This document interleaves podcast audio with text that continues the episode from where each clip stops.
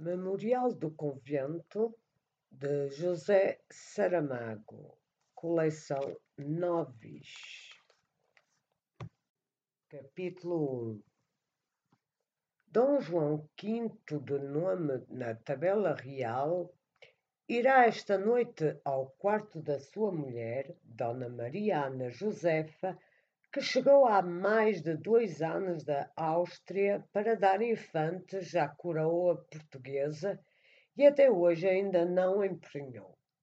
Já se murmura na corte, dentro e fora do palácio, que a rainha provavelmente tem a madre seca. Insinuação muito resguardada de orelhas e bocas delatoras e que só entre íntimos se confia que caiba a culpa ao rei, nem pensar. Primeiro, porque a esterilidade não é mal dos homens, das mulheres, sim. Por isso, são repudiadas tantas vezes. E segundo, material prova, se necessária ela fosse, porque abundam no reino bastardos da real semente e ainda agora a procissão vai na praça. Além disso, quem se extenua a implorar ao céu um filho não é o rei, mas a rainha, e também por duas razões. A primeira razão é que um rei, e ainda mais se de Portugal for, não pede o que unicamente está em seu poder dar. A segunda razão porque sendo a mulher naturalmente vaso de receber, há de ser naturalmente suplicante, tanto em novenas organizadas como em orações ocasionais.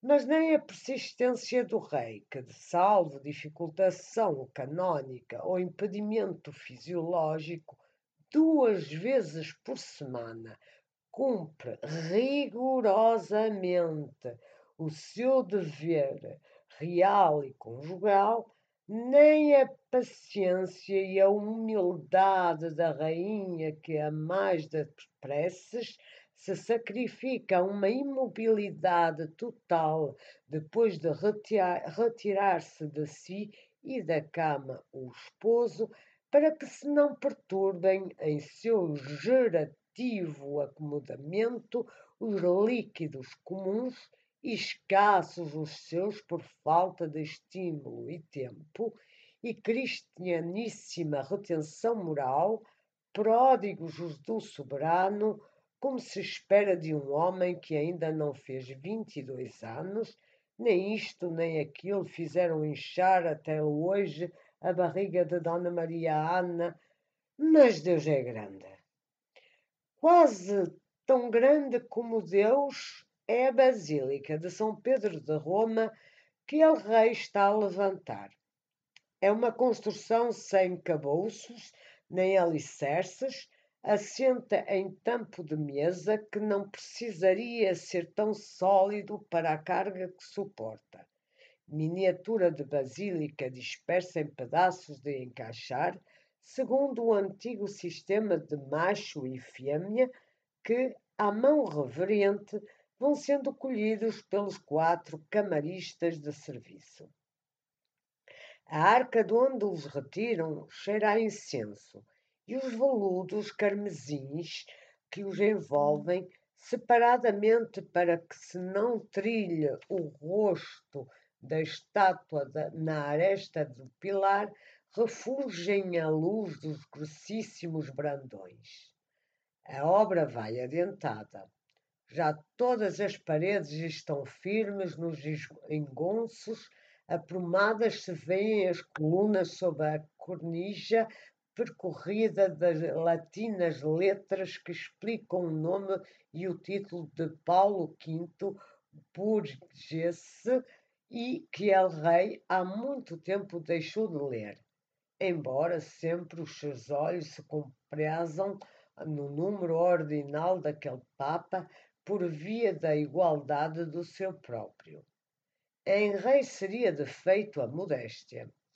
vai ajustando nos buracos apropriados da cimalha as figuras profe dos profetas e dos santos, e por cada uma fez vénia o camarista. Afasta as dobras preciosas do veludo, aí está uma estátua oferecida na palma da mão, um profeta da barriga para baixo, um santo que trocou os pés pela cabeça, mas nestas involuntárias irreverências ninguém repara. Tanto mais que logo El Rei reconstituiu a ordem e a solenidade que convém às coisas sagradas, endireitando e pondo em seu lugar as vigilantes entidades. Do alto da cimalha, o que elas veem não é a Praça de São Pedro, mas o rei de Portugal e os camaristas que o ser real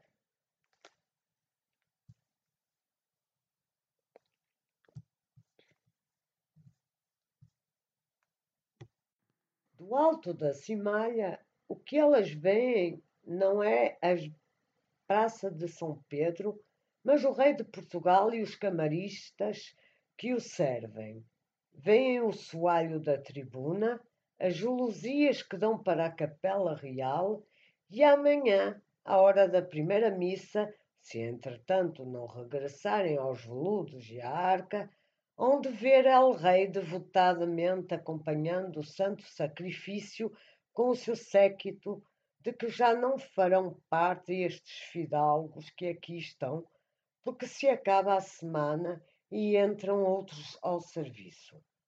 Por baixo desta tribuna em que estamos, outro há, também velada de gelosias, mas sem construção de armar.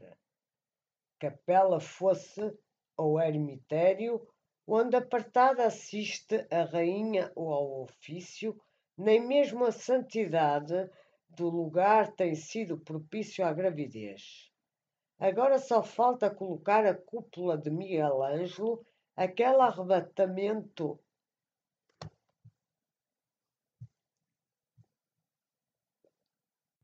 Só falta colocar a cúpula de Miguel Ângelo, aquele arrebatamento de pedra aqui em fingimento que, por suas excessivas dimensões, está guardada em arca à parte. E sendo esse o remate da construção que lhe será dado diferente aparato, que é o de ajudarem tomados ao rei e com um ruído retumbante ajuntam-se os ditos machos e fêmeas nos mútuos encaixes e a obra fica pronta. Se o poderoso som que ecoara por toda a capela pôde chegar por salas e extensos corredores ao quarto ou câmara onde a rainha espera, fique ela sabendo que o seu marido vem aí. Que espere, por enquanto, ainda El Rei está a preparar-se para a noite. Despiram-no os camaristas, vestiram-no com o traje da função e do estilo, passadas as roupas de mão em mão, tão reverentemente como relíquias de santas que tivessem trespassado donzelas, e isto se passa na presença de outros criados e pajens, e este que abre o gavetão, aquele que afasta a cortina, um que levanta a luz, outro que lhe modera o brilho, dois que não se movem, dois que imitam este, mais uns tantos que não se sabem o que fazem, nem por que estão. Enfim, de tanto se esforçarem todos, ficou preparado El Rei, um dos fidalgos retifica a prega final, Outra ajusta ao cabeção bordado que já não tarda um minuto que Dom João V se encaminha ao quarto da rainha. O cântaro está à espera da fonte. Mas vem agora entrando Dom Nuno da Cunha, que é o bispo inquisidor, e traz consigo um franciscano velho. Entre passar adiante e dizer o recado a vénias complicadas, floreiros de aproximação, pausas e recuos, que são as fórmulas de acesso à vizinhança do rei. E a tudo isto teremos de dar perfeito e explicado visto a pressa que traz o bispo e considerando o tremor inspirado do frade. Retiram-se a uma parte de Dom João V e o inquisidor, e este diz: Aquele que além está é Frei António de São José, a quem falando-lhe eu sobre a tristeza de Vossa Majestade por não dar filhos à Rainha Nossa Senhora, pedi que encomendasse Vossa Majestade a Deus para que lhe desse a sucessão. E ele me respondeu que Vossa Majestade terá filhos, se quiser, e então perguntei-lhe que queria e ele significar com tão obscuras palavras. Deu-me palavras, enfim, muito claras, que se Vossa Majestade prometesse levantar um convento na vila de Mafra, Deus lhe daria sucessão. E tendo declarado isto, calou-se Dom Nuno e fez um aceno ao rápido. Perguntou El Rei: É verdade o que acaba de dizer-me a Sua Eminência? Que se eu me prometer levantar um convento em Mafra terei filhos? E o frade respondeu: Verdade é, senhor, porém, só se o convento for franciscano. E tornou El Rei: Como sabeis? E Frei António disse: Sei, serve para falar a fé não tem mais que responder.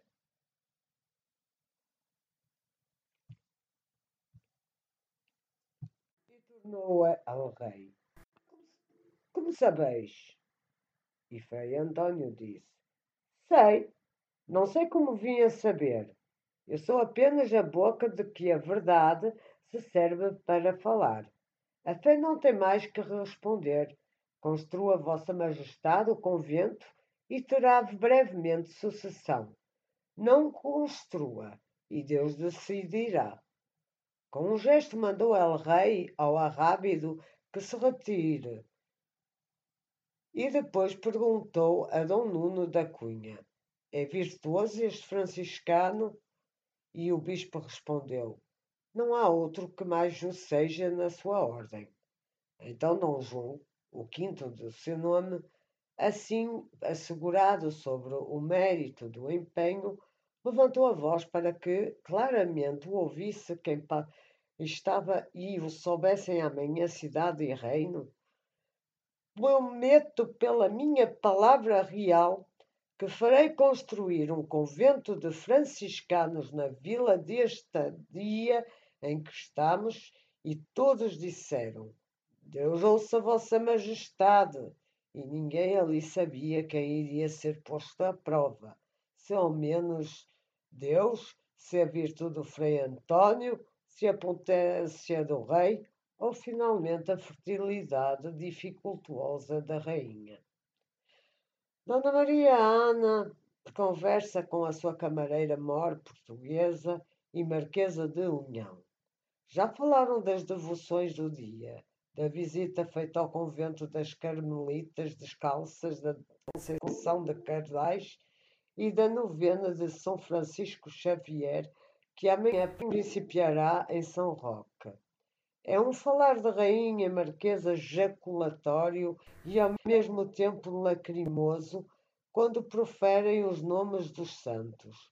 Fungitivo se houver menção de martírios ou sacrifícios particulares de padres e madres, mesmo não excedendo uns e outros, e a simples marcação de jejum ou a oculta fustigação de silício. Mas El Rei já se anunciou e vem de espírito aceso, estimulado pela conjunção mística do dever carnal e da promessa que fez a Deus por intermédio e bons ofícios de Frei António de São José. Entraram com El Rei dois camaristas que o aliviaram das roupas supérfluas e o mesmo faz a Marquesa à Rainha, mulher, de mulher para mulher, com a ajuda de outra dama, condessa, mais uma camareira mor não menos graduada que veio de Áustria, está ao quarto uma assembleia. As majestades fazem muitas vénias, nunca mais acaba o cerimonial.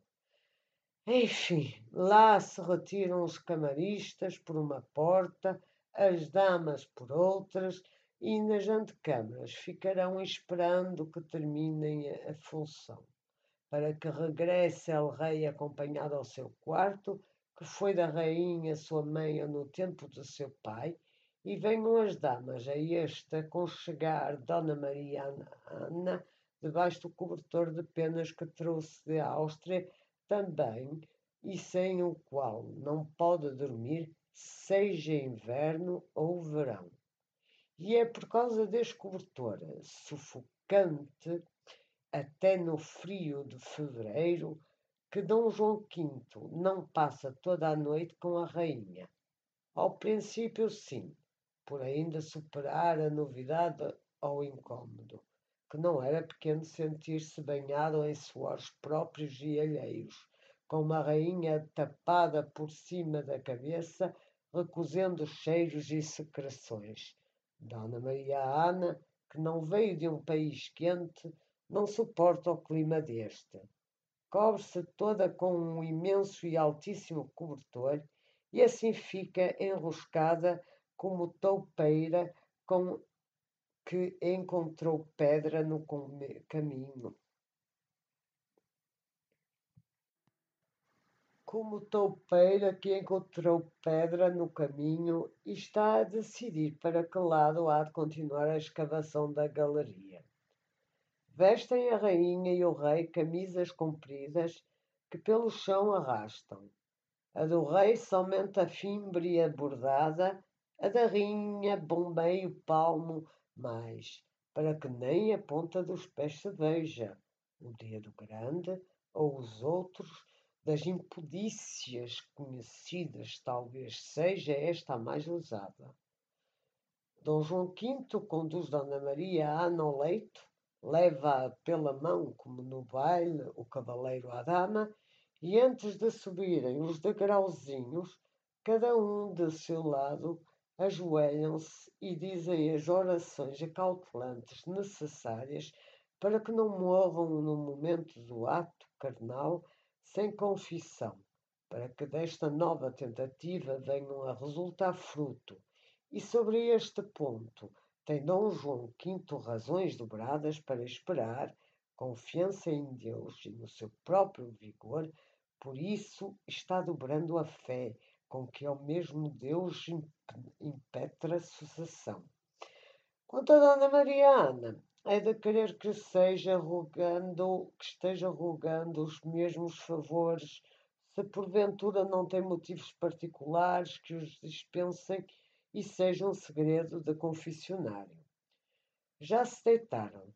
Esta é a cama que veio da Holanda, quando a rainha veio da Áustria, mandada fazer de propósito pelo rei a cama a quem custou 75 mil cruzados, que em Portugal não há artifícios de tanto primor, e se os houvesse, sem dúvida, ganhariam artifícios. Que em Portugal não há artifícios de tanto primor, e, se os houvesse, sem dúvida ganhariam menos. A desprevenido olhar nem se sabe se é de madeira, um magnífico móvel, coberto como está pela armação preciosa, tecida e bordada de florões e relevos de ouro. Isto não falando do dossel que poderia servir para cobrir o Papa. Quanto à cama, aqui foi posta e armada, ainda não havia percevejos nela tão nova era, mas depois, com o uso, o calor dos corpos, as migrações no interior do palácio ou da cidade para dentro, de onde este bichedo vem é que não se sabe, e sendo tão para dentro de onde este bichedo vem é que não se sabe. E sendo tão rica de matéria e adorno, não se lhe pode aproximar um trapo a arder para queimar o enxame, não há mais remédio, ainda não sendo, que pagar a Santo Aleixo cinquenta reis por ano, a ver se livra a rainha e a nós todos da praga da, e da coceira. Em noites, noites que vem El Rei, o percevejos começam a atormentar mais tarde por via da agitação dos colchões. São bichos que gostam do sossego e gente adormecida. Lá na cama do rei estão outros à espera que do seu quinhão de sangue, que não acham nem pior nem melhor que o restante da cidade azul ou natural. Dona Maria Ana estende ao rei a mãozinha suada e fria, que ao mesmo tempo.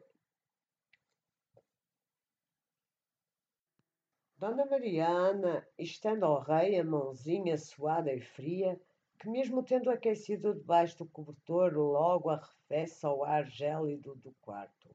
E ele, rei, que já cumpriu o seu dever, e tudo espera de, do convencimento e criativo esforço com que o cumpriu, beijá-la como a rainha e futura mãe, se não presumiu demasiado Frei António de São José.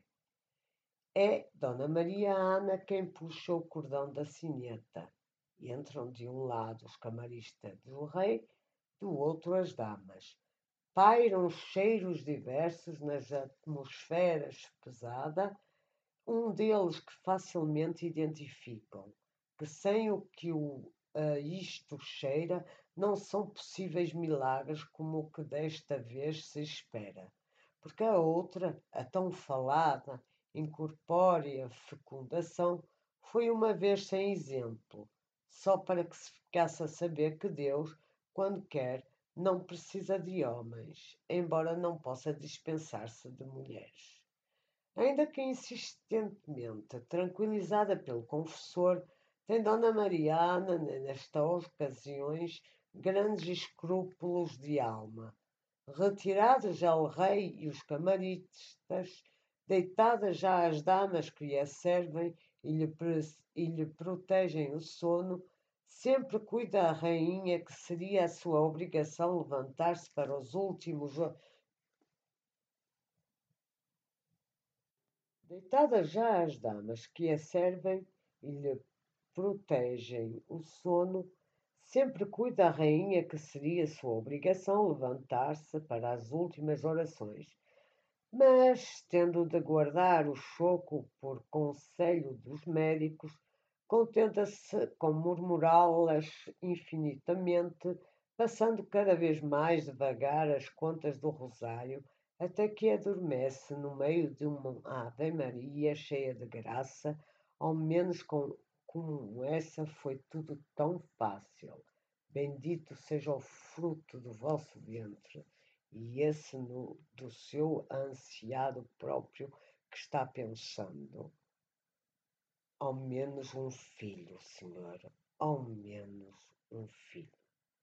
Deste involuntário orgulho nunca fez confissão, por ser distante e involuntário, tanto que se fosse chamada ao juízo, juraria, com verdade, que sempre se dirigira à Virgem e ao ventre que ela teve.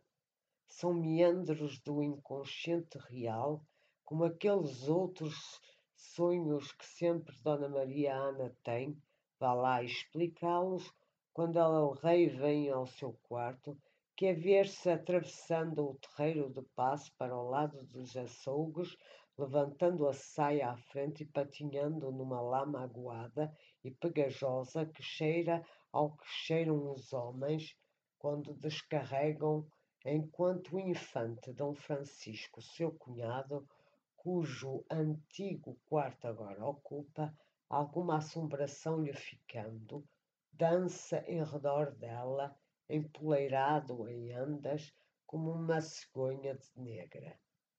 Também deste sonho nunca deu contas ao confessor, e que de contas saberia ele dar-lhe por sua vez, sendo como é caso omisso no manual da perfeita confissão, Fique Dona Maria Ana em paz, adormecida, invisível sobre a montanha de penas, enquanto os percevejos começam a sair das fendas, dos refegos e se deixam cair do alto do céu, ainda tornando mais rápida a viagem. Também Dom João V sonhará esta noite. Verá erguer-se do seu sexo uma árvore de Jessé, frondosa e toda povoada dos ascendentes de Cristo, e até o mesmo Cristo, herdeiro de todas as coroas, e depois dissipar-se a árvore e em seu lugar levantar-se poderosamente com altas colunas, torres chineiras, cúpulas e torreões, um convento de franciscanos como se pode reconhecer pelo hábito de Frei António de São José, que está abrindo de par em par as portas da igreja. Não é vulgar em reis um temperamento assim, mas em Portugal sempre foi bem servido deles. Fim do capítulo 1